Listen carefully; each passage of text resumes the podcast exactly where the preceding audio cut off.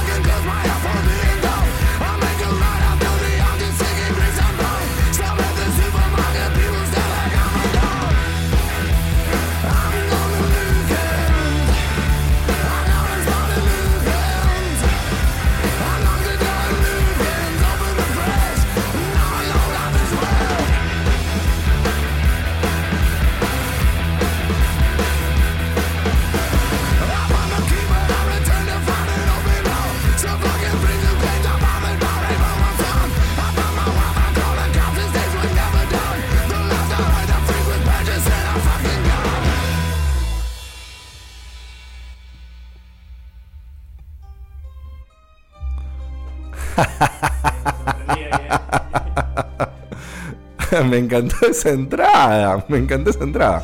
Bueno, gente, les cuento. Eh, lo que escucharon recién es un tema que se llama Looking de la banda Pearl Jam, que también sonó en la previa del programa. Mira. Subite, subite, no hay problema. ¿Por qué se sube, Ernest? Ah, por la ruedita del quedó mouse. la ruedita del mouse linkeada. Por la ruedita del mouse, listo, Mirá mira. Mira cómo aprendemos rápidamente a operar, ¿viste? Eh, bueno, eh, esta banda que escucharon es Pearl Jam, es una banda que a mí me fascina terriblemente. Eh, yo te diría, les diría que es, la, es mi banda favorita, definitivamente es mi banda favorita. Eh, si bien hay bandas que me gustan muchísimo, y, y si tengo que definir mi banda número 2, no podría decirlo. Me pasa también con las películas, no, no, no, no, no tengo para hacer un top 5 de bandas o un top 5 de películas, me costaría muchísimo. Pero sí puedo definir el número 1. El número 1 de bandas para mí es Pearl Jam y el número 1 número uno de películas para mí es Pulp Fiction. Mira vos, yo Eh, te tengo una pregunta. Esta sí. banda loca, ¿la empezaste a escuchar desde el principio o la, Sí. la agarraste eh, No, es una, es- es una buena pregunta. Eh, la banda, bueno, vamos a comenzar directamente con la historia de Pearl Jam. Y la cosa viene así, gente. Eh, como muchos sabrán, eh, tiene que ver con toda la movida que ocurrió en los 90s, con la salida de- del, del grunge, ¿sí? Eh, obviamente fue terriblemente protagonista Nirvana, y se puede decir que las cuatro bandas, mm, una de las cuatro bandas mayores protagonistas de este movimiento fueron Pearl Jam, Nirvana, Soundgarden y Alice in Chains. Ah, cuatro de la puta madre. Sí, cuatro bandas que representaron muchísimo eh, esta época. Esta época se daba más o menos en, en la época en que yo estaba en el secundario, cuando estaba descubriendo mis gustos musicales y de ahí asocié... tantas otras cosas. Y tantas otras cosas. Y de ahí asocié un amor terrible, terrible por esta banda. Así que les voy a contar, los inicios datan entre los 80s y los 90s. Eh, los orígenes de la banda se, se encuentran en un grupo que se llamó Green River, que estaba formando en 1983 con restos de otras bandas que venían surgiendo en la escena de Seattle. ¿sí? En la guitarra estaba Stone Gossard, en el bajo estaba Jeff Ahmed, en la voz estaba Mark Arm y el guitarrista Steve Turner. Y el baterista era Alex Vincent. Green River llegó a grabar algunos EPs y algunas cosas más, pero se desintegró en 1987. ¿Algunos qué? Algunos EPs. Ah, EPs. EPs. Te tiro un ilustrado ahí porque me cagaste con EPs. ¿En serio? Sí, ¿No no. sabes lo que son los EPs? El pez no, me cagaste. Bueno. Explícamelo para mí. Lo, explico para todos. Un, EP eh, era la ah, sigla. Para, para. Qué genio. Pequeño checkpoint ilustrado. EP. Un EP es la sigla que eh, significa Extended Play. Ah, ¿Qué era ese Extended Play? Sacaban discos ¿sí? Que no tenían eh, todos los temas, ¿sí? Por eso se llamaba Long Play. El, Claro, el yo- LP... Yo conozco el LP. Claro, el LP era el long play porque era un disco completo, digamos, un disco largo de muchos temas. Un EP era un disco chico que tenía cuatro o cinco temas que servían muchísimo. Por supuesto que se vendía, se comercializaba y además servía mucho como presentación Claro, de una banda. claro, claro. Vos sacabas uno o dos Era EPs. tipo el demo, digamos. Claro, pero era, era un disco, era un demo editado. Editado, muy ¿sí? bueno. Eso era, eso era un EP. Bueno, Bueno. Green River llegó a sacar un par de EPs, pero bueno, finalmente se desintegraron en el 87. ¿Qué pasó de esto? De, de estos integrantes originales se dividieron justamente a la mitad. Eh, Mark Arm y Steve Turner formaron Mad Honey. Mad Honey es una banda que hoy en día anda dando vueltas por ahí, pero que quedó como una banda más chica. Seguía siendo de la escena grunge y quedaron buena onda con lo que después fue Pearl Jam, pero quedaron por ahí dando vueltas. La otra mitad, Stone Gossard y, eh, y Jeff Ahmed se volvieron el core de lo que iba a terminar siendo Pearl Jam. Y armaron una banda agregando a un guitarrista que se llamaba Bruce Fairweather, que después quedó por ahí, a un baterista que se llamaba Greg Gilmore, y algo importante que es agregaron un cantante de la puta madre que se llamaba Andrew Good. Eh, y formaron una banda en el 88 que se llamaba Mother Love Bone. Esta banda eh, empieza a lograr a cosechar sus éxitos, empieza a formarse. Y eh, le- les iba muy muy bien, sí, decime. Sí, no, redondeé la idea y te voy a hacer una pausa. Ok, les iba muy muy bien. Iban a sacar su primer disco, que se iba a llamar Apple. Sí. eh, y se iba a lanzar en el 90. Semanas antes del lanzamiento de este disco, Andrew Wood, el cantante, muere por una sobredosis de heroína. Así que se va toda la concha del pato. Lindo, lindo, lindo pibe. Sí, sí, sí, se va toda la remierda y se desarma todo. Eh, Ahmet y Gossard, de que son el, el, el core, el, el pulmón, que querían seguir ellos haciendo algo, pasado esto deciden, bueno, empiezan la búsqueda otra vez. Y dice, bueno, a ver qué carajo armamos ¿Quién ahora, viene? ahora que se nos fue. Bueno, pará, y se cruzan, dale, un sí. suspenso, dale un suspenso y le Dale. quiero contestar al señor Guillermo Baldovino que está diciendo que somos unos grasas. Vos también la tenés adentro. Listo, muchas gracias. Eh, bueno, entonces conocen a otro guitarrista, ¿sí? Eh, Gossard era el guitarrista, digamos, eh, rítmico y Ahmed eh, bajista. Conocen a, un- a una guitarra principal, un chabón que se llama Mike McCready. Eh, Me suena, ¿de qué de dónde sí, salió? se terminan formando... No, ¿de dónde salió? No sé. La verdad que no sé dónde lo, dónde lo Ah, conocieron. pero lo encontramos por ahí. Pero bueno, lo encontraron, eh, pegaron onda y este trío, digamos, se volvió fuerte y dijeron, bueno, ya tenemos a alguien más, ya tenemos la guitarra para la banda. Vas a ser vos y ellos van a ser guitarra segunda y bajo. Le faltaba baterista y cantante. Baterista alta historia tiene, ¿no? Después lo que viene. ¿Qué pasó? En ese momento, para la gente que conoce a Soundgarden y conoce a Chris Cornell, el cantante, eh, toda esta escena, toda esta gente que estaba formando, eran, se conocían entre todos, eh, Sí. tenían cierta amistad con, la, con esta gente, Chris Cornell, y eh, Chris Cornell era muy amigo del cantante que murió, que mencioné recién, Sí, el, el- cantante Good, de la, chico, de la de banda. causas naturales, Sí, sí. Y el chabón decide eh, armar un par de temas homenaje al flaco este, Chris, Ah, Chris. Cornell. Y para armarlo, le comenta a estos tres, a estos tres chabones, ¿sí? que eran los, que estaban, los que estaban tratando de armar. Jam, eh, dice, che, si, si lo ayudaban a armar el disco homenaje para Wood. Eh, resulta que este disco, que mucha gente que es fanática de Pearl Jam lo conoce el disco y por ahí no sabe los orígenes, este disco es lo que termina siendo Temple of the Dog. Temple of the Dog Ah, es, una, es una banda formada de un solo disco que tiene la formación actual de Pearl Jam Sí, no sabía eso. y con el cantante Chris Cornell. Eh, así es que surge la idea de Temple of Dog. Empiezan a grabar cosas, empiezan a grabar temas, empiezan a juntarse, no lo editan todavía el disco. Y el batero de ese momento era Matt Cameron, que era el batero de Soundgarden. Eh, de todo esto, ¿sí? Eh, arman un par de demos. Sí. Algunos, algunos iban a quedar finalmente en Temple of the Dog y otros iban a quedar ahí dando vueltas. Eh, y esto, los chabones dicen, bueno, ¿qué carajo hacemos? El trío que se forma entonces de, de Ahmed, Gossard y McCready comienza la búsqueda de nuevos miembros del grupo. Para acelerarlo, lo que hacen es graban la base. Perdón, ¿para reemplazar o para agrandar? el- No, no, no. Para agrandar el grupo. Agrandar. O sea, ellos ya son los tres. Dice, bueno, tenemos guitarra principal, tenemos guitarra rítmica, tenemos bajo. Nos falta baterista y cantante para armar una nueva banda. Una nueva.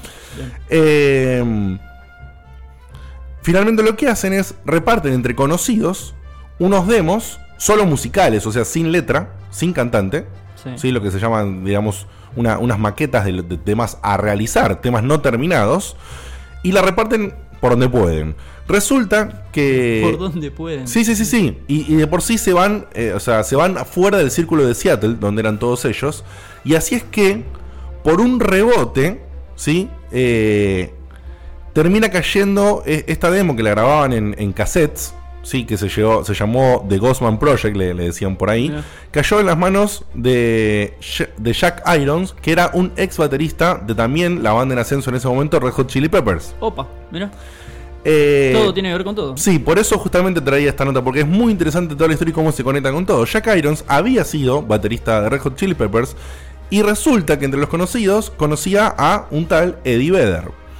Y Jack Irons lo que hace, en lugar de conseguirles baterista, que era lo que más estaban buscando mientras buscaban el cantante, se le da el demo a este tipo Eddie Vedder, que era un conocido de él, que, con el que jugaban al básquet, y resulta que Eddie Vedder, cantante, hacía covers de Red Hot Chili Peppers. mira que bien. Y él hacía la voz de Anthony Kiddis, el cantante de, de los Red Hot. Eh, el tipo le pasa esta demo y Vedder la lima, zarpado con lo que escucha. El chabón era de San Diego, eh, surfista, así de surfista de hobby, ¿no? No era realmente buen surfista, sino un surfista de hobby. Le encantaba la onda, qué sé yo. Se copó con lo que escuchó y le metió, y le metió, eh, y le metió letra. Le metió letra, le metió melodía y letra. Y se mandó, de, de- de esos demos, se mandó un par de canciones que terminaron siendo las que después formaron- fueron Alive y Once, temazos del primer disco de Persian. Esto le llega a manos de- de- del trío que estaban tratando de armar la banda y los chavales quedan enloquecidos, Sí. enloquecidos. Eh, y en el transcurso de que estaba pasando todo esto con la voz, los chavales, por otro lado, habían conseguido al primer baterista de Persian. Es así que se juntan todos, se forman. Y, ¿Cómo se forman? eh, digamos, se, Ah, se- unen, claro. hacen la formación y No, yo tienen- te entendí en filita. digo. no, no, no, no. Eh, y finalmente eh, realizan el primer armado del grupo con el baterista Dave Krasen. O sea que tenían a McGreedy, Gossard y Ahmed, el core. Se agrega el baterista Krasen y se agrega Eddie Vedder, que es el vocalista, que es hoy día el vocalista, vocalista, claro. eh, de Pearl Jam. Al mismo tiempo que está pasando todo esto, se sigue con el proyecto de Temple of the Dog, el disco que estaba armando Cornell con ellos. Entonces finalmente deciden salir a grabar esto y lo invitan ya a Eddie Vedder como parte de Pearl Jam en, en su formación. Pearl Jam todavía no tenía ningún disco editado, nada. Estaba recién armando los temas. Eh, Cornell lo invita a que cante con él en los coros de Hunger Strike, un temazo de la puta madre que lo parió del disco de Temple of the Dog. Eh, yo, que sin haber eh, visto esto, pensaba que Temple of the Dog era un disco cuando Pearl Jam ya existía y cuando Soundgarden ya existía. Bueno, ahí me enteré que no, que Soundgarden sí existía, pero que Pearl Jam todavía ni siquiera había sacado su primer disco. Bueno, ya juntos y después de, de- de mucho ensayo y demás, Eh, sí, deciden. perdón, perdón. Sí, Mauricio, lo pediste, te lo puse. Acá es lo pedís, lo tenés. No como con el tirano del sonido. deciden eh, salir a empezar a, a dar giras con la banda, cortas, a tocar en lugares y eh, hacían cassettes y tiraban cassettes por todos lados y con, con arte que dibujaba Vedder. Y, y en uno de esos Vedder se copó y tiró un, un arte que tenía que ver con, con básquet y había dibujado un jugador que se llamaba Mookie Blaylock. Así que el primer nombre oficial de Persham no es Persham, sino es Mookie Blaylock. Monkey Blade. loco. Sí, ese fue el primer nombre cuando empezaron a salir de gira. Le hicieron soporte a Alice in Chains. Eh, Monkey, para Monkey Mookie. Mookie Mookie. Blaylock. Blade. loco. Sí, sí, era el nombre de un raro, Era el nombre, raro, era el nombre de un jugador de básquet. Ah, mira. Así de No simple. tenía, era el nombre de un jugador de básquet de la NBA. Y pusieron ese nombre y salieron a, a- a de gira. En, en el 90 andaban de gira con, con Alice in Chains. Ahí Ted Core aclara que era de los Celtics, si no se equivoco. Mira, puede ser, sí, sí, sí, sí. No tenía, no tenía esa data. Me encanta como. Me encanta. que tienen cositas ahí. Terrible data. Eh, finalmente eh, se empieza a, a popularizar muchísimo el género de destaca- empiezan a destacarse mucho Alice in Chains, Soundgarden. eh, bueno, por supuesto aparece Nirvana. eh, ¿Quiénes son esos? y, mm, y es, bueno, y finalmente para el 91, para febrero del 91, salen de gira con, como telonero de Alice in Chains y para marzo entran al estudio a grabar, la, la- a grabar el primer disco de la banda. Mirá. Eh, Bien, bien, bien. Cuando quieren hacer el primer disco, resulta que le dicen bueno que por temas de derechos ese nombre no se podía usar, obviamente porque calculo que porque era el nombre del jugador de básquet. Claro, seguramente. y finalmente deciden ponerle Pearl Jam. ¿Cómo es que le ponen Pearl Jam? Eh, Eso me interesa, porque yo lo estoy analizando el nombre y Claro. no te quiero bastardear la sección, por ahí lo explico No, después. no, no, no. Pearl Jam, eh, en, en un doblaje bruto, sería así como mermelada de perlas o Claro. jalea, Jalea de perlas. ¿De dónde sale ¿Sí? la perla?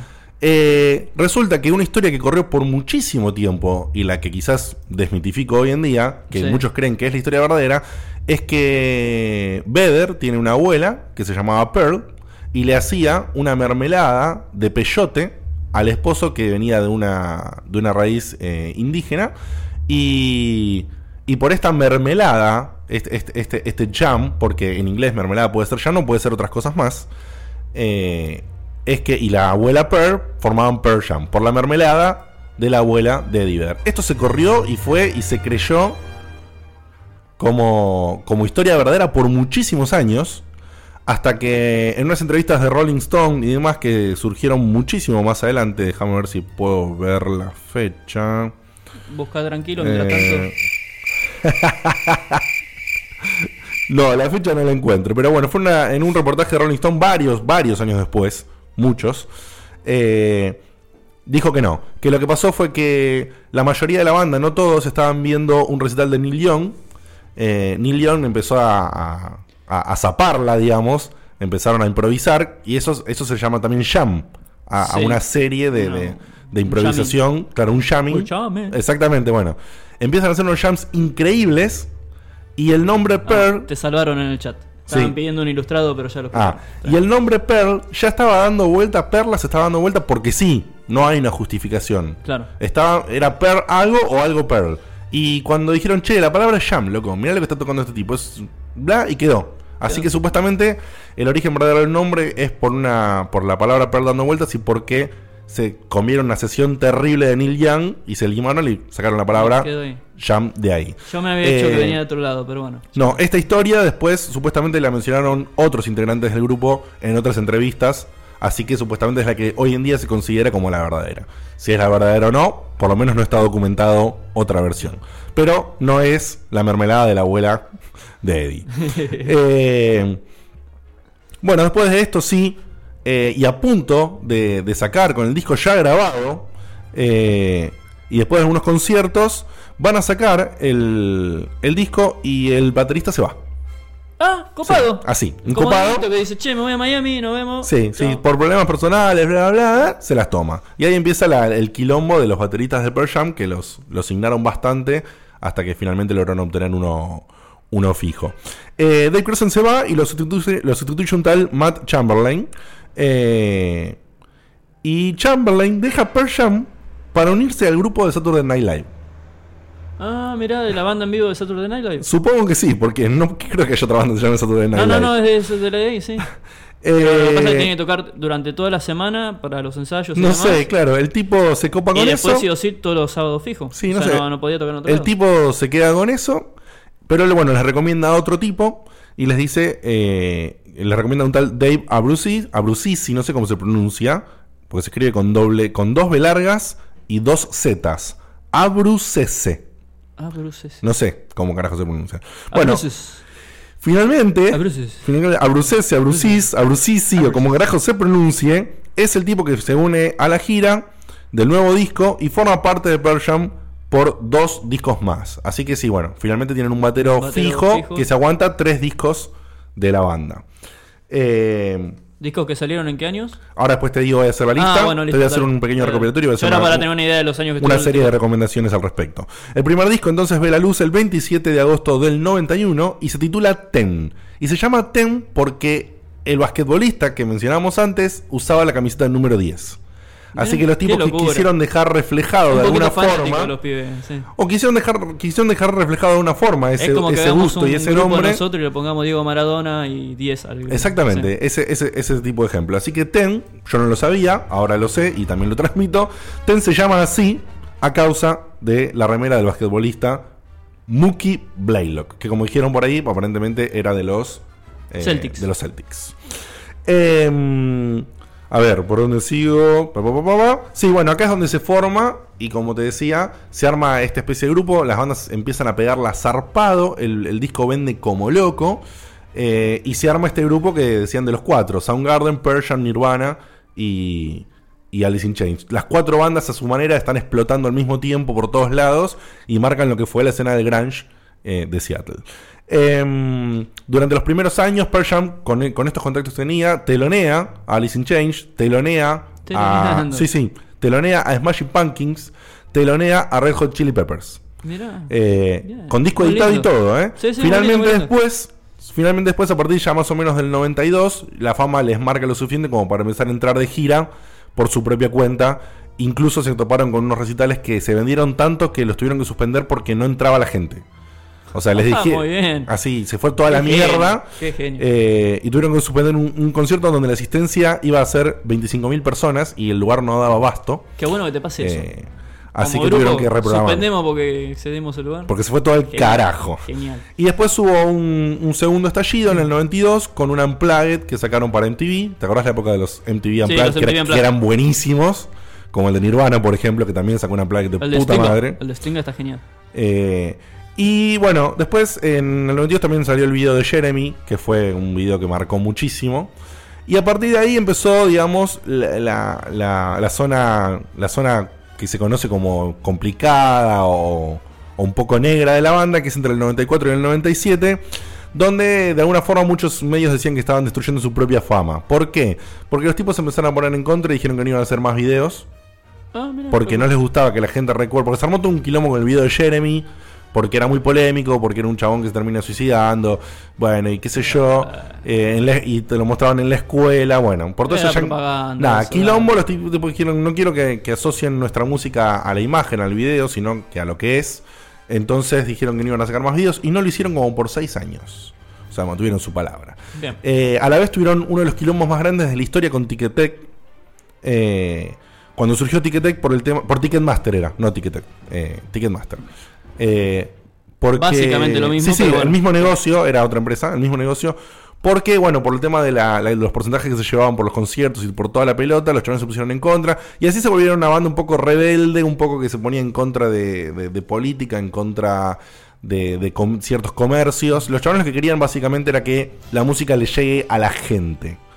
Eh, y algunos también, y ahí también se empezaron a armar los detractores, ¿no? Porque hay gente que dice que eso es una charada, ¿sí? que, que es una, una, una propaganda, una, una cara que pone la banda y que en realidad la banda no, no, no funciona así. Yo la verdad que no lo creo, eh, para mí son, son convicciones que realmente son eh, y que corresponden de esa forma, y los chavales se manifestaron como pudieron eh, en, en su masa. Además armó todo un quilombo también de, de, de bardos internos, como toda banda que empieza a irse para arriba. Eh, y bueno, finalmente los chabones, como hacen muchas bandas, eh, en lugar de separarse, que corrió mil veces el rumor en toda esta época de que se iban a separar, decidieron abrirse y decir, bueno, no nos vamos a separar, pero vamos a tomar distancias. Entonces lo que hicieron los tipos es, se abrían, hacían proyectos... Ay, necesito tiempo. Claro, sí, sí. Se abrían, hacían proyectos personales, o sea, cubrían otros, otro- otros roles y demás, y con eso cada vez que se juntaban, tipo, se encontraban con toda la buena onda del mundo, con todas las ganas, y de esta forma eh, lograban que la banda persista. Eh, después vienen los discos Shield y Binaural, en el 98 y en el 2001, que, hicieron un, un cambio, un cambio de sonido importante, y empezó toda una movida que a mí me encanta de Pearl Jam, que es, eh, sacaron el primer disco en vivo, que se llama Live on Two Legs, que es un disco de puta madre, eh, y empezó toda una movida en que los chabones, eh, la gente se pirateaba, lo grababa los conciertos y los pirateaban No, y demás. eso, y no los flacos piratea, empezaron, empezaron por su propia cuenta a editar, a editar los discos en vivo. Entonces empezaron a. Te vendían el disco Del recital del al que vos ibas a ver. Sí, sí. Eh, toda esta movida hizo que en un año editaron como, no sé, como 200 discos, que es una locura. Eh, y a partir de, eh, en un futuro más adelante, esta idea de, de los bootlegs continuó y empezaron a distribuirlos a través de Internet, cuando Internet empezó a tomar el, el lugar que le La idea correspondía. de ¿no? iTunes y toda esa idea. Exactamente. Pensá que to- toda esta época que te estoy hablando, que es entre Shield y Binaural, es del 98 al 2001, o sea, Internet en pleno ascenso. Sí. Eh, Acá recién llegaba. Exactamente. Eh, entre todo lo que pasó, el baterista que te mencioné, después del tercer disco de Pearl Jam se va al carajo también. Y Un entra. final esperado por Sí. lo que dijiste antes. eh. Pero entra Jack Irons. ¿Quién es este Jack Irons? Jack Irons es el que yo mencioné antes, que era conocido de Vedder y que le había dado el demo en cassette para que el Ah. chabón grabe la voz. Que era también un ex Red Hot Chili Peppers. Eh, Jack Irons eh, está justamente hasta la época de Binaural y, y lamentablemente se tiene que ir por problemas de salud. Al flaco le agarró una enfermedad media jodida. Los chavales tenían toda una gira por delante, planeados nuevos discos, bueno, toda la pelota y no podían esperar al flaco que se recupere, ni siquiera se sabía si iba a recuperar bien. Eh, aparentemente tenía un quilombo jodido y de esta manera es- sea, le da un golpe fuerte a la banda porque era aparte súper amigo de Vedder y demás, pero bueno, eh, en ese momento ¿Súper amigo de quién? de Eddie Vedder, el cantante. Ah, Eddie Vedder. Eh, Había entendido Vader. Pero ¿qué pasa? La zafan los chabones porque en ese momento Soundgarden ya estaba ya estaba desarmado, ya se había separado, Soundgarden, época 98-2000, como decía. Soundgarden se separa y Matt Cameron, que había tocado con ellos en el Temple of the Dog, eh, y que también era buena onda y conocido, estaba sin laburo, el flaco entonces se- integra como baterista de Pearl Jam. Es así que a partir de este momento, eh, Matt Cameron se vuelve finalmente, después de todo este quilombo de los bateros, el baterista oficial de la banda. Eh, Es el que está ahora. el que está ahora, Claro. hasta la actualidad. Eh, bueno, como detalle para ir cerrando, vamos a ver, déjame ver que. Sí, les voy a hacer un. Vamos a pasarles un temita de Pearl Jam. Sí, igual Eh, le quiero explicar a sí. Paco Maciel, no es un programa de Checkpoint esto, ¿eh? Ah, es otro por las programa, se Sí, llama sí, sí. Ocupas Se y llama no tenemos nada Ocupas. que ver con la gente de Checkpoint. Eh, no estamos relacionados con la gente de Checkpoint. Hablamos de lo que queremos. Nos vamos a ir con un temita, un temazo. A mí me molesta mucho que, que cuando pasan temas agarran y lo primero que hacen es te ponen Alive, o te ponen Once, o te ponen todos los temas de Ten, el primer disco de Pearl Jam, para hacerte conocer a la banda. No. Te voy a poner un tema del primer disco, pero un tema diferente. Que se llama Porsche. Temazo de la puta madre. Cuando volvemos les cuento un par de cosas más y cambiamos de sección.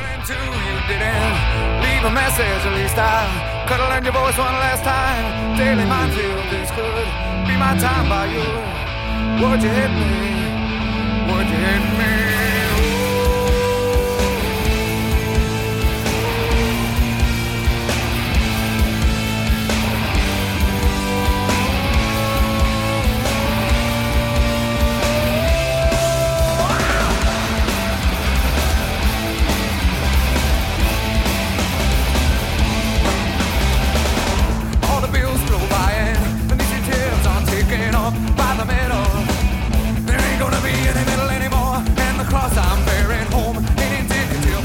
boys, let the boys, let the boys.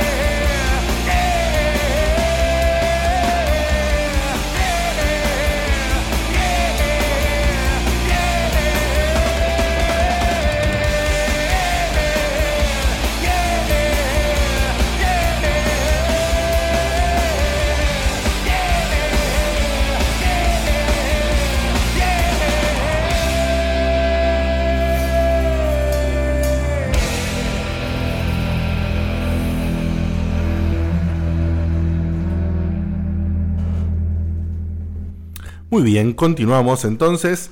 Eh, les voy a contar un, pa- un par de cositas más de la banda y después eh, me voy a mover a un poquito al tema de películas, adelantándonos a lo que va a venir con el señor Ernesto. Eh, para mencionar en la época que les había dicho, en la época de Chili Binaural, 98 y 2001, ahora les voy a tirar toda la lista de discos para cerrar.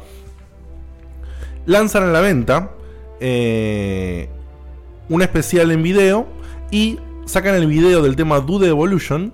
The Evolution, Bueno, sí. que es el primer video que sacan después de todo este aislamiento que hicieron de no sacar nada. Los flacos en video de un carajo durante todo este tiempo que lo prometieron, así lo cumplieron.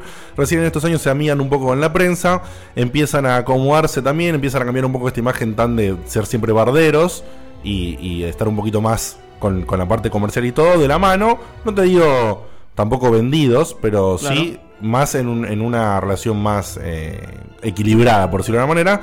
En este periodo de, de relación Es Yoda, en, es Yoda, en este claro. periodo de relación equilibrada, eh, sacan esto y sacan, bueno, el, el video de Dude Evolution, que para mí es un video de la reputa madre, y que está animado, ¿sí? Eh, dirigida por. eh, la animación está dirigida por Todd McFarlane, Uh, que es quien había creado el cómic de Spawn. Sí. Por eso los diseños que tiene este video son muy del estilo de los diseños de Spawn. El video está fucking increíble. Si no lo vieron, por favor, véanlo. Es el tema Do the Evolution de Persian Ahí ese me encanta. del disco Shield. Muy lindo. eh, que es un video de la puta madre. Eh, en ese momento, más o menos, como premio a los fans, se forma, entre todo esto que yo les conté, se forma un club de fans y después hay un club que, que ellos certifican que es el club de fans oficial.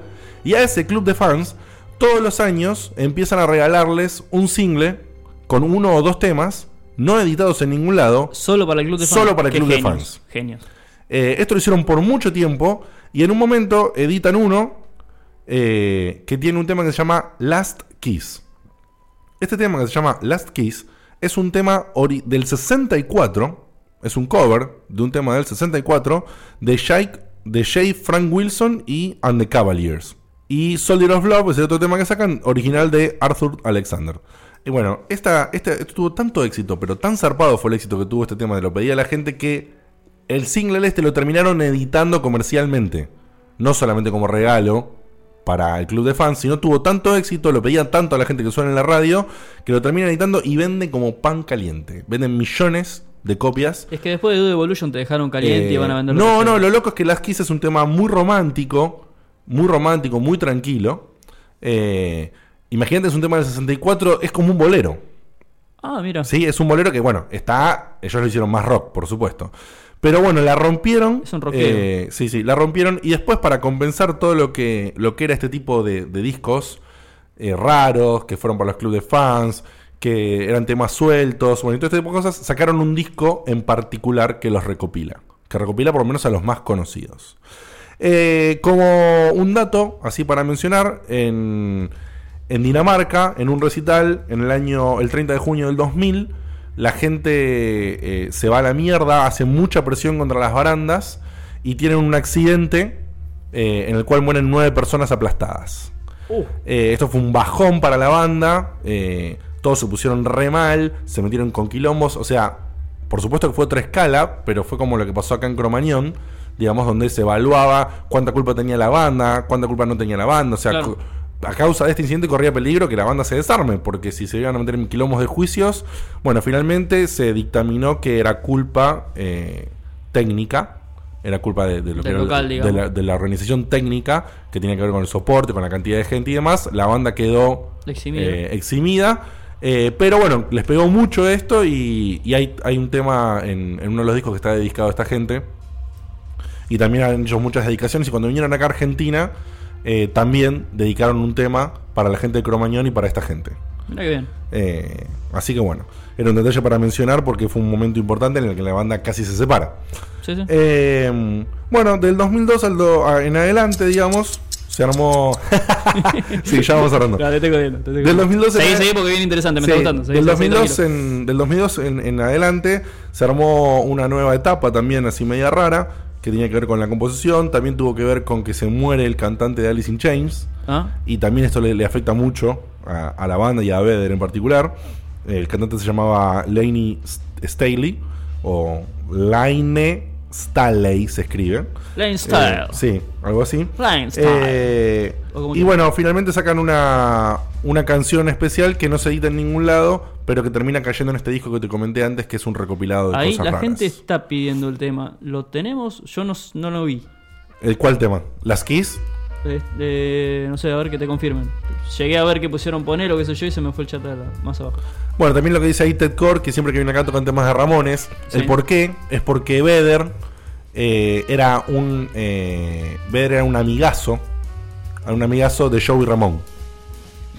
Es más, los rumores dicen que si bien yo tenía pensado hace rato hacer una gira, Vedder en el último recital de los Ramones que se hizo acá, en el país, eh, vino Vedder, y Vedder estuvo tras escenario, estuvo tras bambalinas.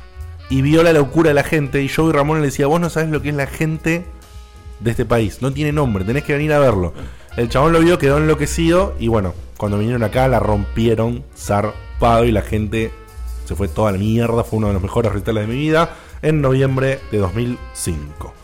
Em, bueno, pasa el tema de los Bulldogs on the West, así que les voy a mencionar, como para cerrar un poquito, la discografía y lo que yo recomiendo para que ustedes entiendan un poquito el sonido de Persian.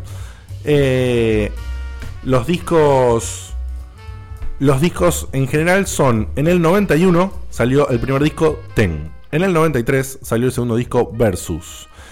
Estos dos discos tienen un sonido parecido. Es un sonido crudo, es un sonido eh, bastante, digamos, agresivo. Que está tremendo, tiene mucho poder.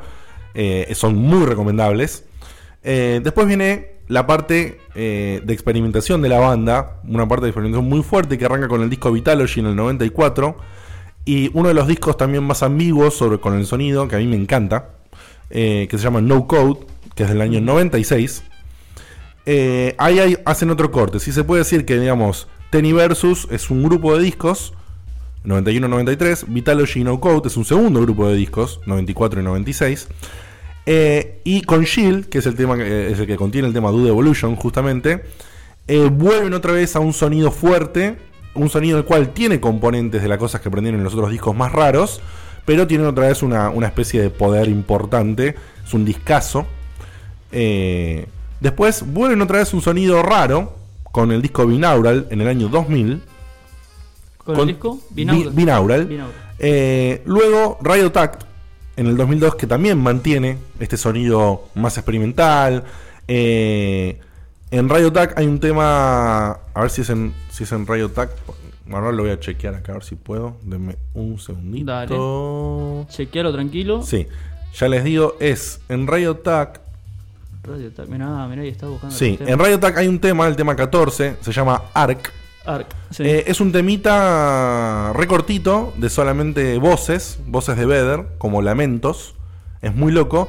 Y tiene que ¿Todo ver. a capela? Sí, a capela. Mira. Y es justamente. Tiene que ver con, con el homenaje para la, para la gente esta del, del recital que la palmó en, en Dinamarca. Claro.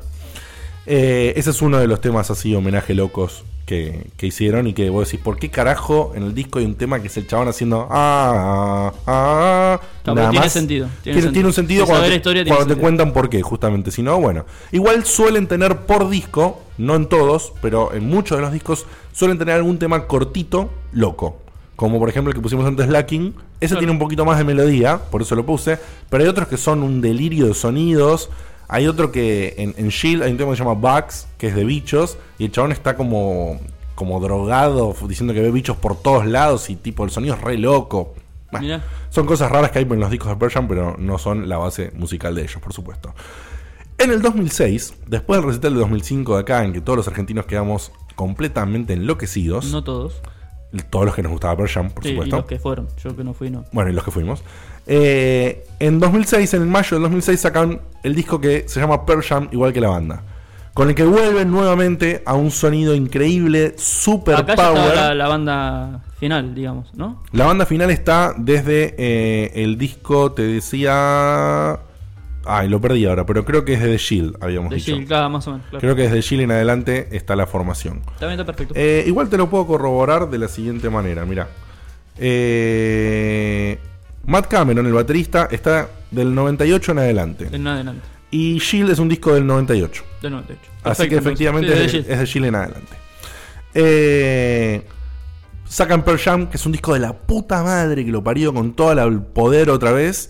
A continuación, en el 2009 sacan Backspacer, que también es un disco que continúa con esta línea Superpower. Y ahora, en 2013, el 15 de octubre, falta re poco.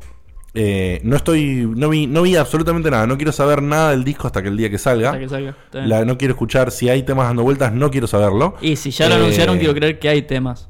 Yo calculo que sí, porque sale el 15 de octubre, o sea, nos falta nada. Aparte, generalmente los Eh, temas los van tirando en recitales de a uno, Sí. sueltos. Y Eh, así probando. que sí, deben haber cosas dando vueltas. No sé, esta fecha no sé si es confirmada, ¿eh?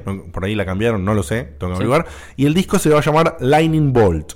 Calculo que por el nombre del disco no va a ser un disco tranqui, creo que va a mantener no, un no. poco de power. Así que bueno, estos son todos los discos de estudio. Y mi recomendación, si vos no conocés, o sea, todo esto lo hice para contar, porque me pareció interesante todo el ambiente que se manejaba. eh, me pareció la historia muy copada. Lo hice también porque es una banda que me encanta. Y yo, por supuesto, es una banda que recomiendo. No, y la verdad que, que no sabía es maravilloso Eh, eso de que se cruzan con todas las bandas. Sí, el Es cruce, el cruce de toda la escena de ese momento es tremendo. Eh, mi recomendación, si querés escuchar Pearl Jam, si no lo conoces, no conoces mucho, conoces poco, querés darle una chance, yo te la súper recomiendo y te diría que arranques con el disco Shield. Si te gusta Shield, te gusta Pearl Jam. Es así de simple. Si no te gusta ese disco, difícil que te guste la banda. Si querés probar los discos raros, eh, dale a Vitalogy, a No Code, a Binaural y a Riot Act. Asumo son los que voy a probar yo. Eh, O sea, son, digamos, son los dos grupos de discos, ¿sí? Eh, para escuchar el grupo de discos fuerte, es Shield, si te gusta Shield, inmediatamente andate a Ten, al primero. Yo no, no, no recomiendo a la gente que arranque con Ten, porque para mí el, el sonido de Shield está súper consolidado y, y está i- impresionante. Para cerrar, Sí. les voy a comentar, Disculpame, Dieguito, ¿te llevo coca o spray? eh, a ver, un toque de escena. Se ven. Listo. Listo, si no, decirle, "Er- ¿no viniste con Ernestina? No, quedó en casa. Ah, bueno, bueno, bueno. Entonces dale, te agradezco. Listo, toma acá está el vasito. Ok. Eh, como les decía, eh, Eddie Vedder, entre los proyectos que se han armado, eh, hizo, colaboró en la música de una película que se llama Into the Wild. ¿Sí? Eh, Esta lindo. película, que se llama Into the Wild, la recomiendo ampliamente. Es una película basada en hechos reales, basadas en, en- en la, en la historia de un flaco que se pudre del estilo de vida que lleva y decirse- decide hacerse un viaje por todos lados, eh, a vivir solo en la naturaleza. Y como para poder llegar a ese objetivo, que es en Alaska, lo que hace es recorrer diferentes lugares para adquirir los conocimientos que necesita para poder sobrevivir por su propia cuenta en Alaska. Hasta que no sabe hasta cuándo. Hasta que se lime y decía volver. Sí, sí, muy, muy buena película. Es medio lenta, pero es muy linda película. Es un poco lenta, pero es eh, un viaje. Es, es un- es una película de tipo justamente Sí, es un viaje. road trip. Es una película de road trip. Lo que pasa es que no es road porque no es sobre ruedas. No, no, y Eh, aparte es un viaje, entre pero comillas. sí. Eh, pero es alucinante la película. Y si te gusta Persian, eh, la banda sonora está compuesta.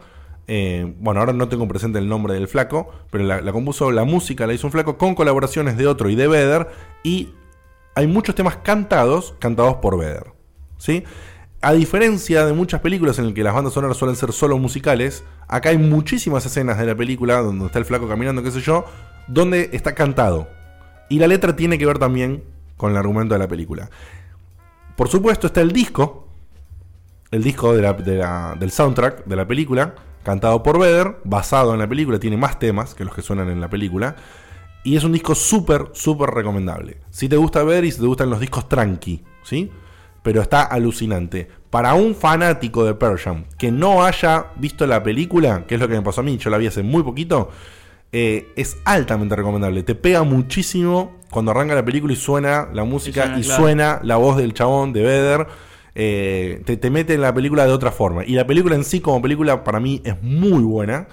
Eh, tiene un mensaje muy copado. Y encima está basado en hechos reales que dicen que es bastante fiel. Por supuesto, hay fruta en el medio. Pero que es bastante fiel a la historia del flaco. De por qué lo hizo y cómo termina. Y la verdad que me pegó muchísimo. Es, una, es un drama, ¿eh?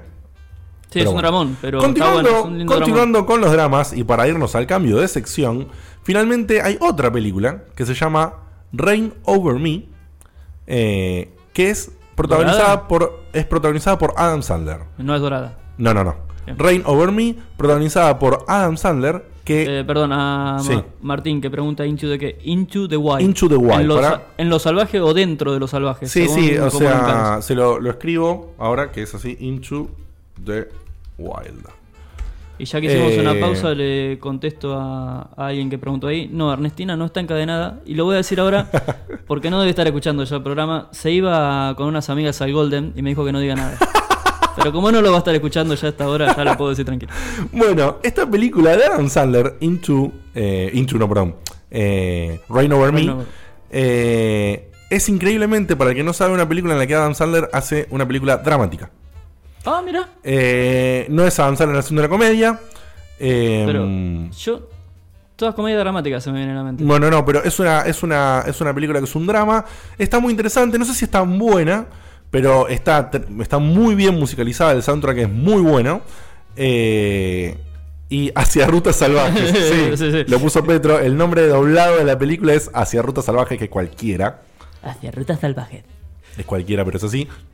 Bueno, y la película de, de Adam Sandler la traje por dos cosas. Primero, porque es raro verlo al chabón haciendo un papel dramático. La verdad que está bastante bien. No destaca, pero está bastante bien. Y lo otro loco que tiene la película es que, bueno, tiene un soundtrack buenísimo. Y entre ellos, el chabón, la letra, después se tomó el trabajo de ver la letra de esta canción, Rain Over Me, eh, es de una banda, altísima banda. Yo no soy muy conocido de lo que es y me dieron ganas de ponerme eh, a escuchar más. The Who, De jugo. eh, banda de la época de Led Zeppelin, bandas setentosas que la rompían zarpado. Eh, y tienen un tema que se llama así. Eh, no está escrito igual que en la película porque tiene el, el over con un apóstrofe. Eh, estamos, lo tenemos ahí en la lista, Ernest, fíjate, porque a ver si me decís cómo está escrito, pues no está escrito igual. Eh, ¿Cómo está? A ver. Ese es. Ah, claro. El tema original se llama Love, coma, Rain Over Me. Y no es Sí. over con B corta. Y el over, el over es con un apóstrofe. Claro, reemplaza la B corta con una posta. Con apóstrofe, exactamente. Eh, la película se llama Rain Over Me, sin, sin el love, digamos. Eh, es un drama que eh, la familia de él muere en un accidente y el chabón queda súper dramatizado, súper, súper, o sea, queda recontra choqueado y lo único que hace es anda con auriculares todo el tiempo y le agarran ataques de, de- de locura cuando le, mencionan a la familia. No quiere que nadie le mencione a la familia, le, le muestren fotos, nada. Y cada vez que se vuelve loco, el chabón se clava a todo volumen este tema. Ah, mira. Que el tema original, el escritor original del tema, que es eh, Peter Thousand o algo así se pronuncia, de, de que era uno de los integrantes justamente de The Who, lo escribió en un intento, en, en una, un momento muy malo del chabón en el cual se quería suicidar, básicamente. Y que decía que lo único que lo podría salvar era. Tema la- bajón para película bajón. Sí, justamente. Que, que, la- que lo único que podía salvar era la lluvia, porque hay una asociación sobre algunas culturas religiosas sobre que la lluvia viene del lado de Dios y que era lo único que podía calmarlo y hacerlo salir de ese lugar. Es así que cuando Adam Sandler arma la película, eh, para los créditos y para el soundtrack de la película, después de ver un recital de Pearl Jam, y acá conectamos todo con todo, eh, habla con Eddie Vedder y le dice si quiere hacer una versión del tema para, la- para los créditos de la película. Vedder primero le dice que no, que no está tan interesado porque es un tema para él, para ver, ver le gusta mucho de Who o, tiene una gran simpatía. Y, y decía que era no quería versionar un tema de una banda tan importante, eh, salvo que la banda se lo permitiese. Entonces es así que Adam Sandler le rompió las pelotas y lo comunicó con el cantante, The Who. de The Who y el cantante de The Who lo autorizó, le dijo, sí, man, hacela, dale para adelante. Y ahí es que finalmente eh, Pearl Jam decidió, o sea, Vedder dijo que sí y Pearl Jam hizo este tema. Así que, como dato de color, bueno, dos películas recomendables entonces, eh, una banda recomendable, Pearl Jam, dos películas recomendables que tienen asociado a Pearl Jam de alguna forma, que son entonces Into the Wild y eh, Rain Over Me. Y si les tengo que poner un puntaje, a Into the Wild yo le pongo un 9 y a, y a Rain Over Me le pongo un 7, pero la recomiendo ver por el soundtrack y porque es porque es loco ver a Dan Sandler, en- no haciendo comedia, en- claro. no haciendo comedia. Eh, y el último dato de color es que cuando el chabón le agarran estos ataques y después también que está así súper aislado, el flaco está como un montón de años sin ver gente, bueno y demás, eh, se pone con un proyector a jugar Shadow of the Colossus. Genio, qué genio. Así que hay, hay mucho. Ahí está, ahí lo ponía justo Ted Core y jugando al Shadow. El chabón se ponía loco, se clavaba un proyector, se ampliaba la imagen en toda la pared y se ponía a jugar al Shadow de Colossus. Que otra es una particularidad que, a diferencia de muchísimas películas donde están jugando videojuegos, nunca se muestra que están jugando. Hay, alguna- Eh, hay- sí, hay algunas que pocas. sí. La mayoría te dan a entender Pero que están jugando, te pero no ves a qué. Pero no ves a qué. En esta Creo no- que es por una cuestión de que no pagan la propaganda. Supongo que sí. En esta no solamente que te muestran a qué está jugando, sino que lo ves claramente y mencionan el nombre, El nombre en la película. del juego en la película.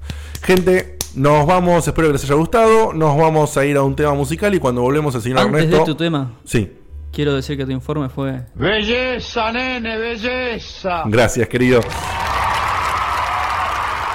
Nos vamos a ir a un temón que es justamente Rain Over Me en la versión de Persian. Y cuando volvemos, eh, el señor Ernesto nos va a deleitar con una sección a pura película bizarra. Hasta luego.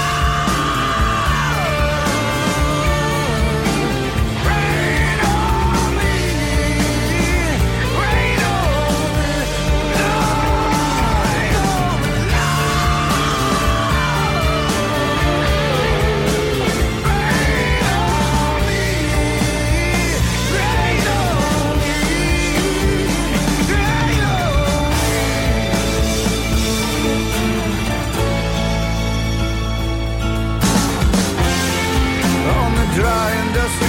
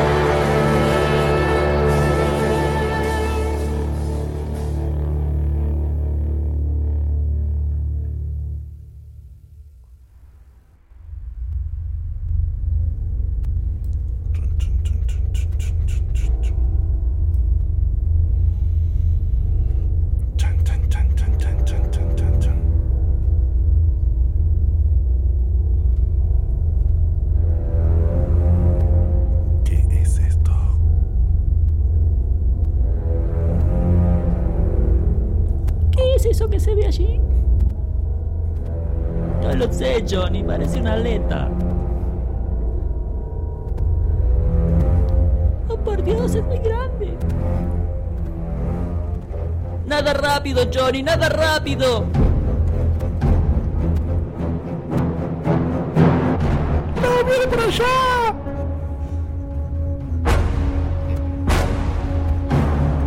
¡Ah!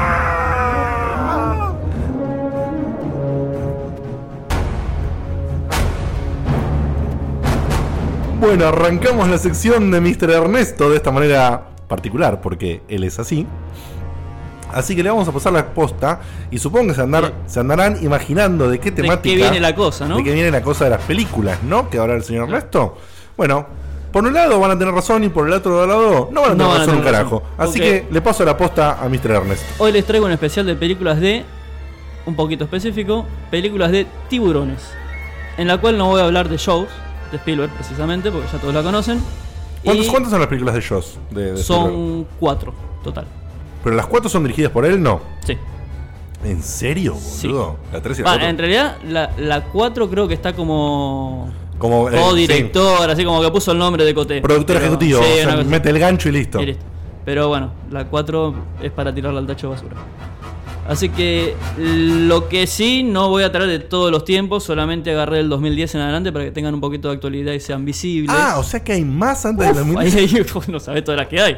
Porque, O sea, vamos a ver, eh, eh, aclara un poquito entonces. Vas a hablar claro, de. películas de tiburones. Pero que no son Que las no son películas Tiburón. de.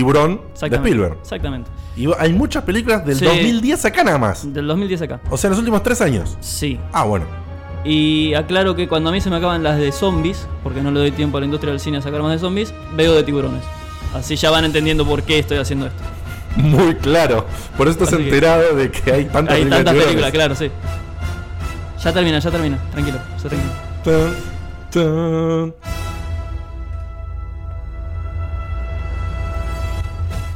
Listo. Y ahora sí, pasamos a música común.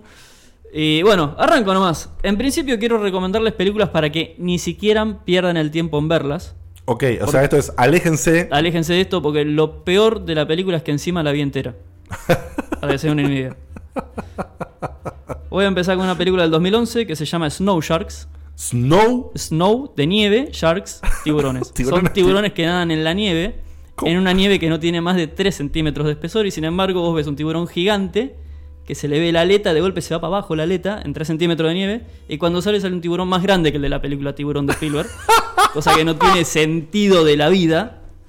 Y tiene cosas como, por ejemplo, agarran un tipito, viste, desde abajo hacia arriba, Sí. con lo cual entra todas las piernitas adentro del buche del tiburón Claro. lo sacude, ves cómo se lo lleva para abajo. Y cuando encuentran los restos del tipo que encuentran, ¿Qué encuentran? las patitas.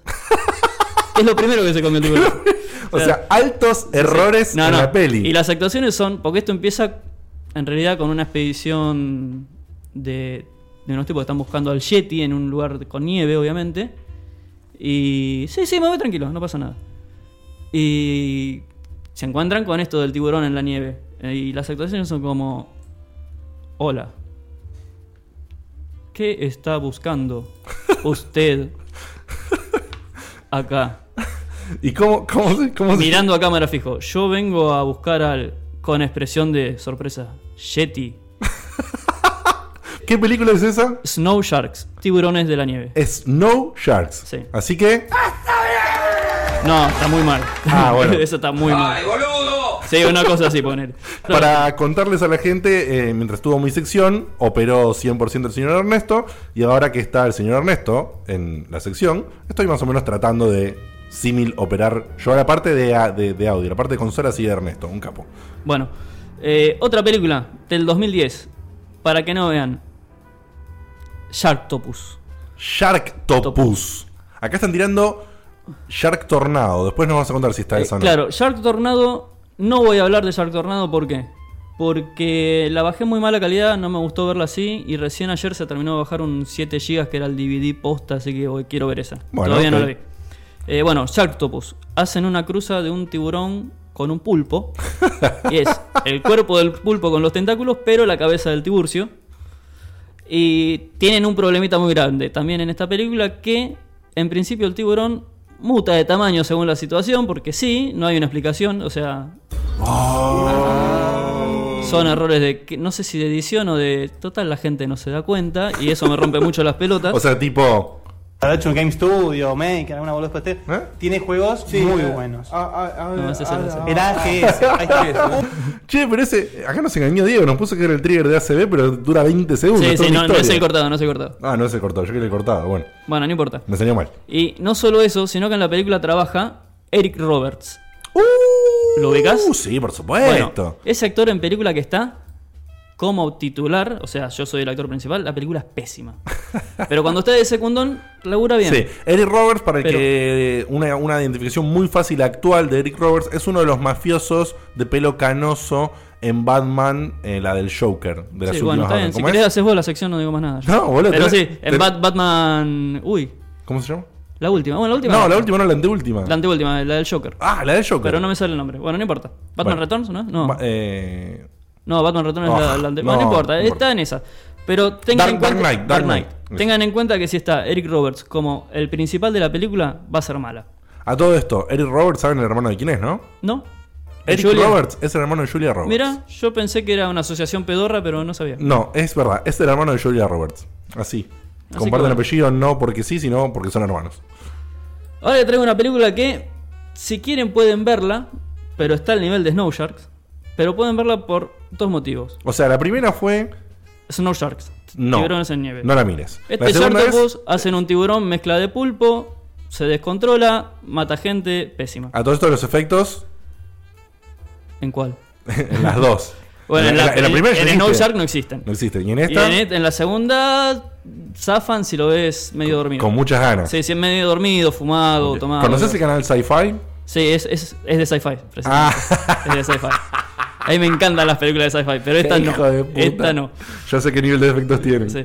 Bueno, eh, esta se llama del 2011 y se llama Sand Sharks. Ah, bueno. Esta está un poquitito mejor porque los tiburones son una mezcla, no sé si se acuerdan de la película Tremors. que Sí, unos gusanos, bueno, son una mezcla de esos, de esos, pero con cabeza de tiburón. Mm. Y solamente lo recomiendo para que. Es malísima la película, igual. ¿eh? Ok. Pero eh, la dirige Mark Atkins, que es el director de Battle LA. Una película de ovnis muy buena. Battle. Battle LA, Batalla Los Ángeles. Batalla Los Ángeles, sí, Sí. ya sé cuál es. Está muy buena. El Am- director la dirige. Para, bien. Batalla Los Ángeles es la que tiene a. A Coso, al. Ah, boludo, al, al actor este que bailaba. ¿A, a Travolta? No, no, no. Ah, ¿cuál es? Ah, No, Bat- esa Bat- era- Batalla Tierra, algo así. la claro, esa es. Bat- Battle Earth. Battle Earth. Claro. No, Ah. esta batalla de ley pasa en Los Ángeles. Son unos ovnis que caen y te tiran una luz media loca. Que si te quedas mirando la luz, te chupan. ¿Mm? Pero hay un flaquito que a último momento saca la mirada de la luz y queda como con poderes raros el flaco. Está muy buena la película. Y por otro lado, también es para que sepan qué es de la vida y cómo está de hecho mierda Corin Nemec. Corin Nemec. Nemec. No sé quién es. Si te digo Parker Lewis Can't Lose, Sí, ¿qué es Parker Lewis? es Parker Lewis. ¡No! Tiene- Pero está hecho mierda. La recomiendo solamente para que vean cómo está el flaco. Porque bueno, es, es lo mismo. Una playa, tiburones que empiezan a nadar por la arena, comen gente, uh, quilombo. Creo que se gastaron ¿Y el toda chabón qué rol tiene ahí? Ahí es el, el intendente, digamos, de- de Del la- lugar. del lugar. Y, eh, loco, no, no vamos a cerrar la playa, yo quiero... O sea, es, es uno de los papas que agarra la escopeta y quiere, quiere Eh, darle. Claro, sí, sí. Y creo que se gastaron toda la plata en una explosión que hay en el tráiler encima. Así que bueno, no la mírenla si quieren, solamente para ver qué es de la vida de, de Nemec. Mirá vos, así como se llama el chabón, ¿cuánto Nemec? Corin Nemec. Corin Nemec, el que hacía de Parker Lewis. Parker Lewis. Qué grande. Exactamente. Eh, después, película del 2012. Por el mismo motivo recomendable, o sea, por alguien que voy a nombrar que está en la película. Y se llama, no te rías, The Two-Headed Shark Attack. O sea, Ay, ¿sabes qué? Pará, esta, esta, el ataque del tiburón de dos cabezas. esta, esta también es sci-fi.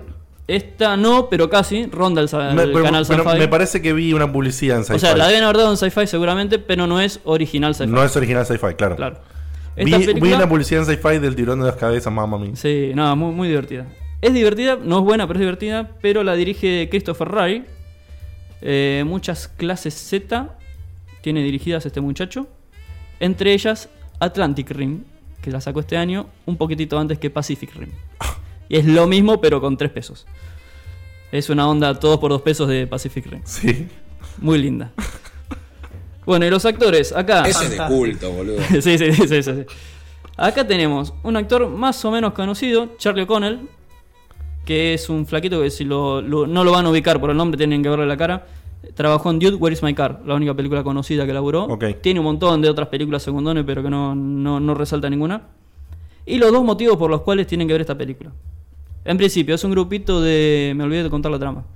Un grupito de estudiantes con un director, con un profesor, perdón, Sí. dos profesores, que se van a hacer una expedición ahí por el oasis. Che, miren, estos los pescaditos son así, ya qué sé yo. Bajan a una isla y aparece el tiburón, quilombo, se empieza a comer gente. Baja una isla, le tiene un marcito re lindo, Sí, se sí, mete en el agua, eh, tiburón quilombo. eh, Tiburón de dos cabezas. Por lo menos, por lo menos. La isla se empieza a hundir encima, o sea que. El barco estaba chocado, hecho mierda en otro lado. Un quilombo, la película es un quilombo. Pero lo entretenido de todo esto es que está. Se hunde la isla, Sí, sí. boludo. Está bien explicado, porque segundo no lo quiero quemar. Está Brooke Hogan.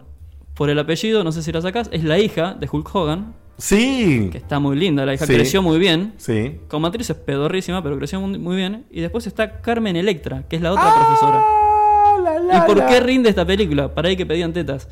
Rinde la película porque está Carmen Electra todo el tiempo en el barco chocado tomando sol. Tiburón, sangre, hunde la isla, corramos. Carmen Electra tomando sol en otra posición.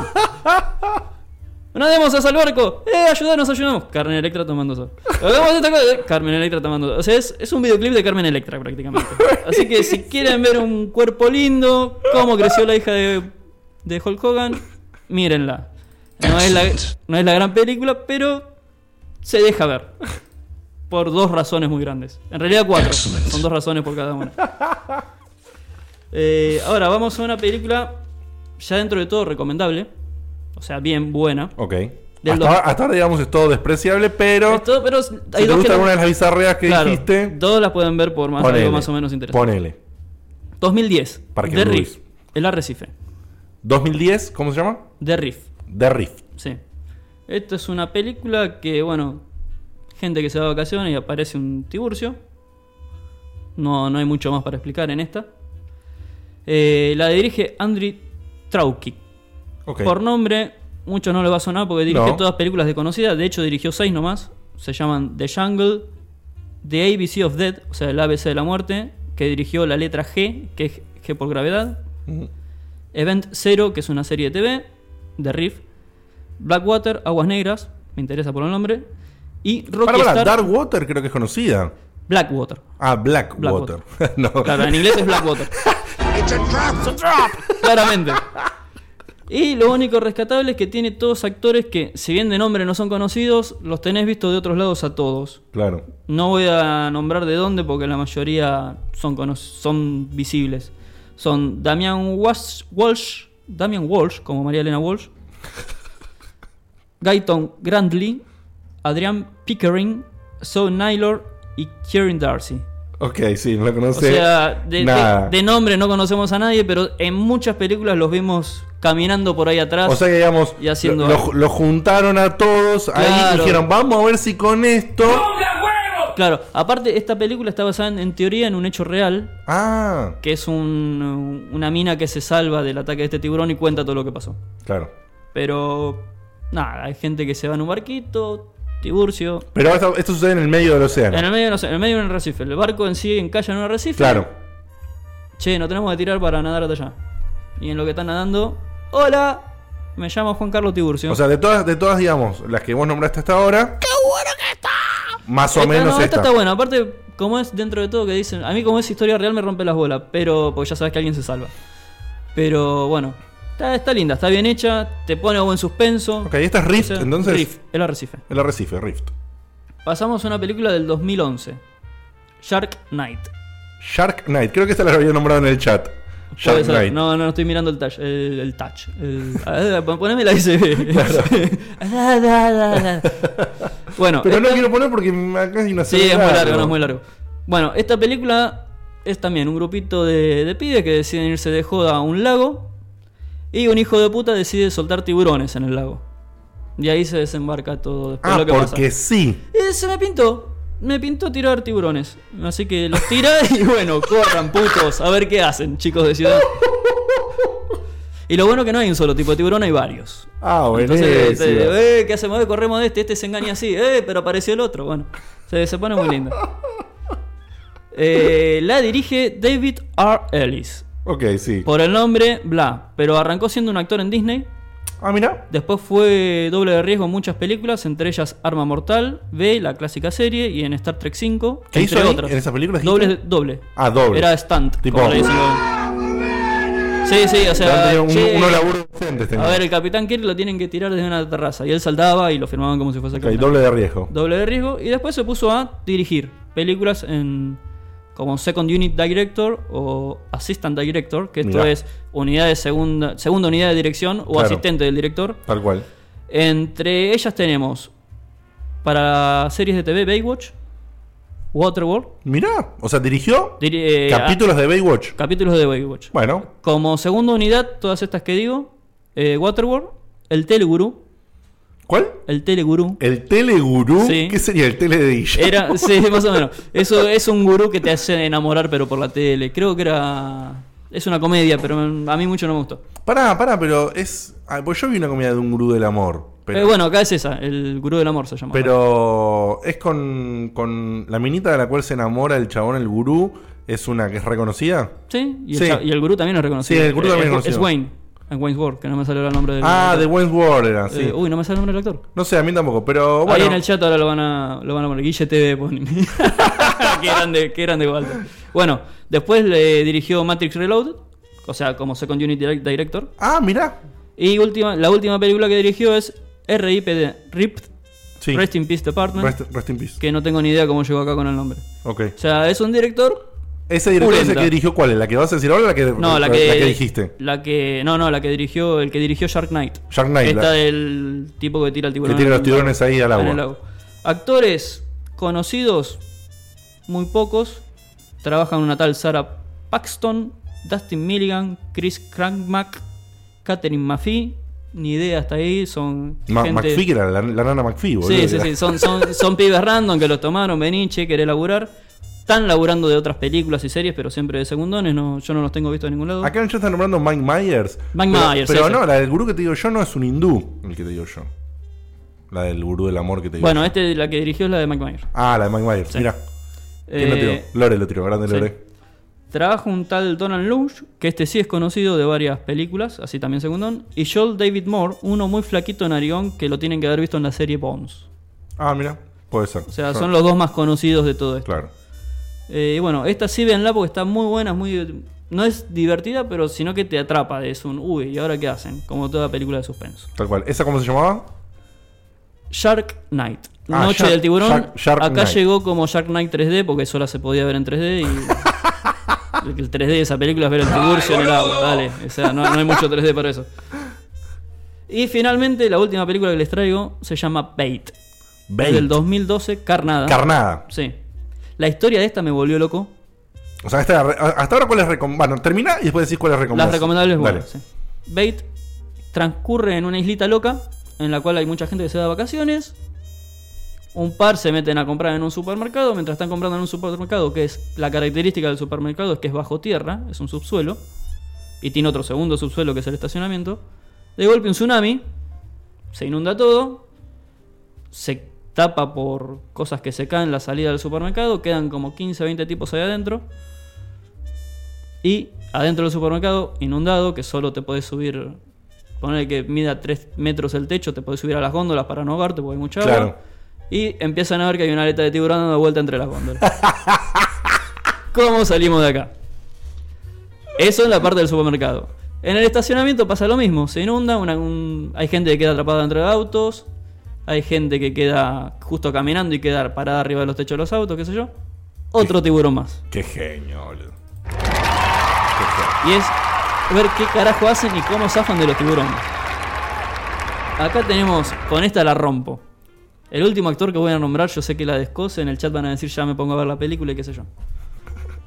Tenemos Chris Betts, que no lo conocen. Ah, no, perdón, per- primero el director, si no te ver, molesta. Bueno, sí, dale, Ernesto es el director.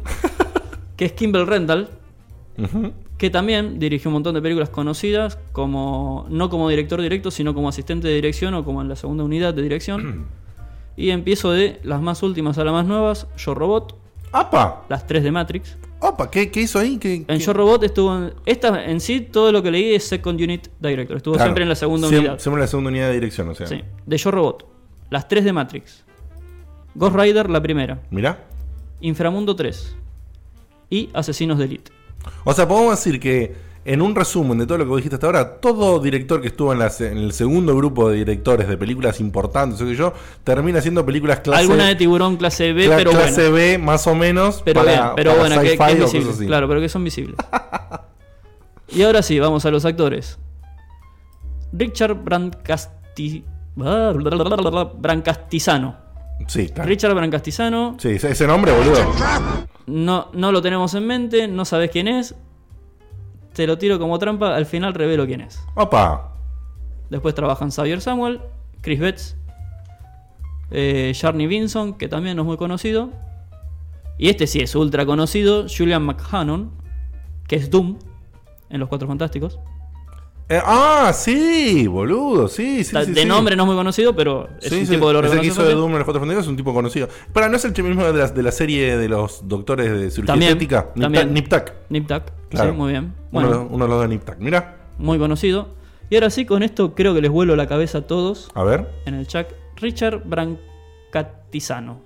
Sí, nada, no Nadie. nada. Si te digo Power Rangers Mystic Force, ¡Oh! era el Power Verde. ¡No, boludo! El mirá. Power Verde de los Mystic Force. Mirá, boludo. Tipo, Sí, sí, sí, sí. sí. No, no, un genio. Pero bueno, en sí la figura de acá es Julian McHannon. Que, que bueno, es el que que es salva el las de, papas. el de Nip Tuck y... Claro. Igual te digo, muy bien todos los actores en esta. ¿eh? Bueno. Así que las recomendables para que vean eran The ver, Riff. No, no, arrancame de- de- desde el principio, toda, la- toda la lista y me decís, tal nombre sí o tal nombre no. No miren ni en pedo. Al revés. No, no, no. Snow digo- Shark no Ok, mira ni el pedo. Ok, Sharktopus sí. les diría que no la miren ni en pedo. Pero bueno, si quieren ver una bizarrera, veanla. Sun Sharks. Véanla solo para ver qué es de la vida de Corin Memek, Bien. Parker Lewis. Después teníamos eh, The Two-Headed Shark Attack. La- la el dos. ataque del tiburón de dos cabezas. ¿Esa? Ay, no, tenés que ver cómo lo enfrentan al final. La última pelea contra el tiburón es, es de la forma más pelotuda que pueda haber. Bueno, esa, si quieren, véanla para ver a Carmen Electra tomando sol. Pues por el resto de lo que pasa, La de dos cabezas Sí, la de sí, Carmen sí. Electra, qué no, no hay mucho más nada para ver. Después, sí, recomendable, basada en un hecho real de Riff, el arrecife del 2010. La de Recife sí. Shark Knight, también recomendable, del 2011. El, que tira los tiburones porque sí. Porque se eh, le va a caer la vida a la gente. Ok. O sea, el chaval, tiburones en un lago. el chaval es un forro. Porro. Muy bien. Y también. Idiota. Porro. Idiota. ¿Por qué no buscas el de.? ¿Por qué no lo dejas hablar? Que está por ahí también. Búscalo, búscalo. Ba- Baja un poquito. Sí, ¿cuál? Baja, baja. ¿Por qué no lo dejas hablar? Se llama. No, no. ¿Eh? Ahí me tiras ese, gracias. Ok, dale. Tarado que. Bueno, y la última. Eso es pelotudo. Bueno, y la última, sí recomendable, que es muy buena: Bait Carnada del 2012. Bait. Así que bueno, con esto concluye las siete películas de tiburones. Tremendo, tremendo. Eh, les debo Shark Tornado porque realmente no la quería ver en mala calidad porque Claro. me interesa mucho. Y espero que lo hayan disfrutado. Sí, aparte, esto. Ese es de culto, boludo. Sí, sí, sí. y bueno, y como hoy no va a haber momento particular, porque esto no es checkpoint. Es verdad. Ya habían preguntado en el chat y no quería decir nada. No me cierres antes de esto, ahora me lo vas a decir. Bueno, eh, quería, esperamos, estamos terminando, gente, esperamos que les haya gustado. Si bien me excedí un poquito, eh, la idea era que éramos ocupas y hacemos lo que se nos cantaba. Lo que sí, les mandamos un tremendo abrazo y un agradecimiento gigante por el aguante, por el retraso del día de hoy. La semana que viene vamos a volver, no sabemos con qué, pero vamos a volver en horario Corro como loco, corro como loco, corro como loco, corro como loco, corro como loco. en horario convencional. Eh, y sí quería decirles algo, con, para cerrar un poquito lo, mío que fue la parte musical. Eh, no sé por qué, no me pregunten. Yo hasta ahora no lo había escuchado nunca, más allá de los cortes de años anteriores. Eh, hay una banda que está muy relacionada con el mundo geek. No sé por qué tampoco está relacionada con el mundo geek, que es Daft Punk. Mucho sintetizador, si bien hay instrumentos, hay mucho sintetizador. Por eso es un tipo de música que yo generalmente no estoy asociado. La música está muy Mira ese tipo de música no me gusta, pero Daft Punk me encanta. Bueno, justamente, descubrí eh, que a mí, que ese tipo de música no me gusta, resulta que Daft Punk me vuelve loco, me volvió loco el último disco, lo escuché el último disco muchísimo en esta última semana. Eh, y es por eso que, como cierre del programa, nos vamos a ir eh, con, con un tema de Daft Punk Ah, del último qué lindo. disco. Eh, por supuesto, esto me generó escuchar los discos anteriores. Y el mensaje que quiero mandar, como siempre, son las recomendaciones, como hice antes con Pearl Jam, como hice con las películas, como hiciste vos con las películas ahora. El mensaje es: si sos de mi palo, del tipo que sos más del rock, del rock alternativo, del rock grunge de los 90, un poquito actualizado algunas bandas de ahora y nada más, estás en ese palo, digamos. eh, y ni en pedo pensás que te puede gustar una banda como Daft Punk. eh, date una chance. Date una chance y te recomiendo que arranques escuchando el último disco, como hice yo. Y después sí, te puedes ir para atrás. a Acá Félix pregunta si alguien vio Enter the Void. Sí, si no la viste, mirala porque está muy buena. ¿Qué es Enter the Void? Una película. Una película. Ok.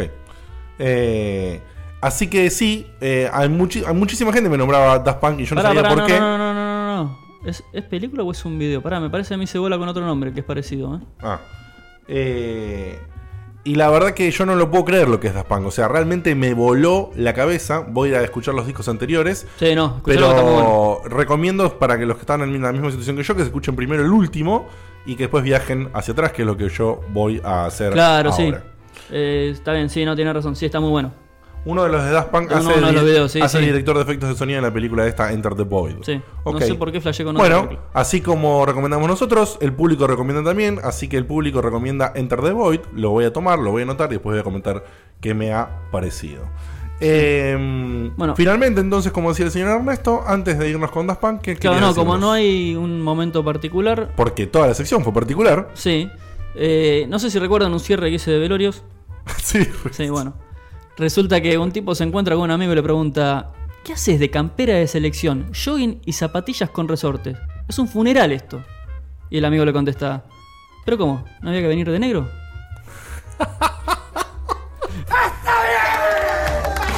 Bueno, y con eso me despido yo por lo menos. Que la pasen bien, escuchen la mermelada de perlas. Claro, que es Pearl Jam. Que nadie se preguntó de dónde llama, sale la perla, ¿no? No. ¿De dónde sale la perla? No, no sé de dónde, de dónde Las sale la perla. perlas, Las ¿de dónde perlas de una, una concha marina. O sea que sería la mermelada de. Merme- Sos un tarado. bueno, gente, nos vemos la semana que viene con otro programa que quién sabe qué se nos ocurre hacer. Esperamos les haya gustado. Gracias por el aguante. Nos vemos la semana que viene. Nos despedimos con esta terrible banda que recomiendo actualmente. Que al que no se introdujo, se introduzca. Y al que se introdujo, disfrútela. Porque está me tremendo. pongo loco. Nos vamos con el tema número 3. Nos vamos con el tema número 3 del último disco de Daft Punk que se llama Random Access Memories, RAM, eh, que se llama Giorgio. Y se lo vamos a dejar hasta el final. Sí, tremendo tema. Nos vemos, gente. Bueno, buenas bye noches. bye. When I was 15, 16, when I really started to play guitar, I definitely wanted to become a musician. It was almost impossible because it was the dream was so big that I didn't see any chance because I was living in a little town, was studying, and when I finally broke away from school and became a musician, I thought, well, now I may have a little bit of a chance because all I really wanted to do is music and not only play music but compose music. At that time in Germany, in 69, 70, they had already discotheques. So I would take my car, would go to a discotheque, sing maybe 30 minutes. I think I had about seven, eight songs. I would partially sleep in the car because I didn't want to drive home. And that helped me for about almost two years to survive in the beginning.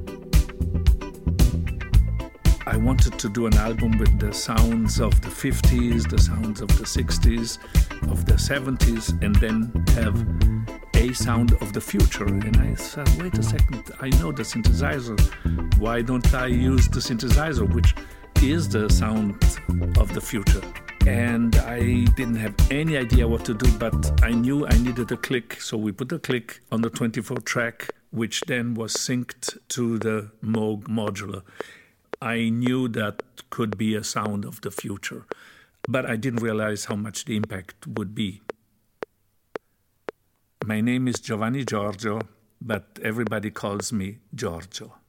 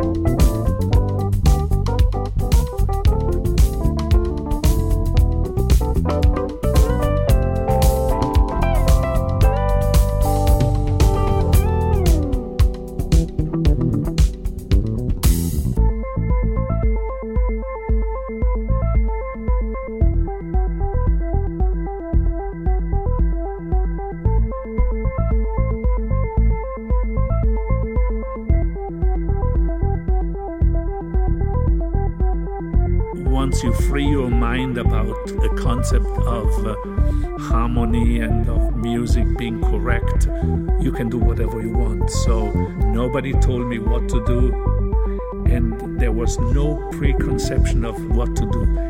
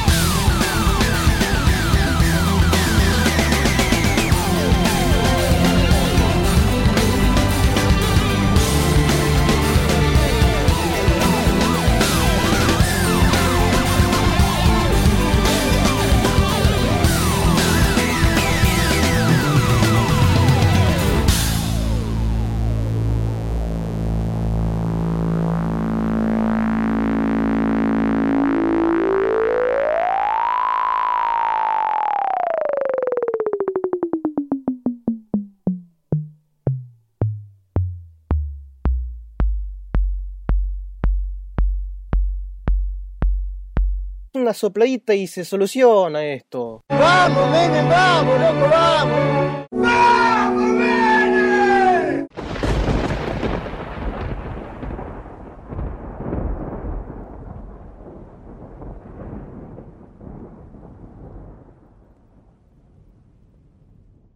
15 minutes could save you 15% or more. Wait a minute. I've heard that before.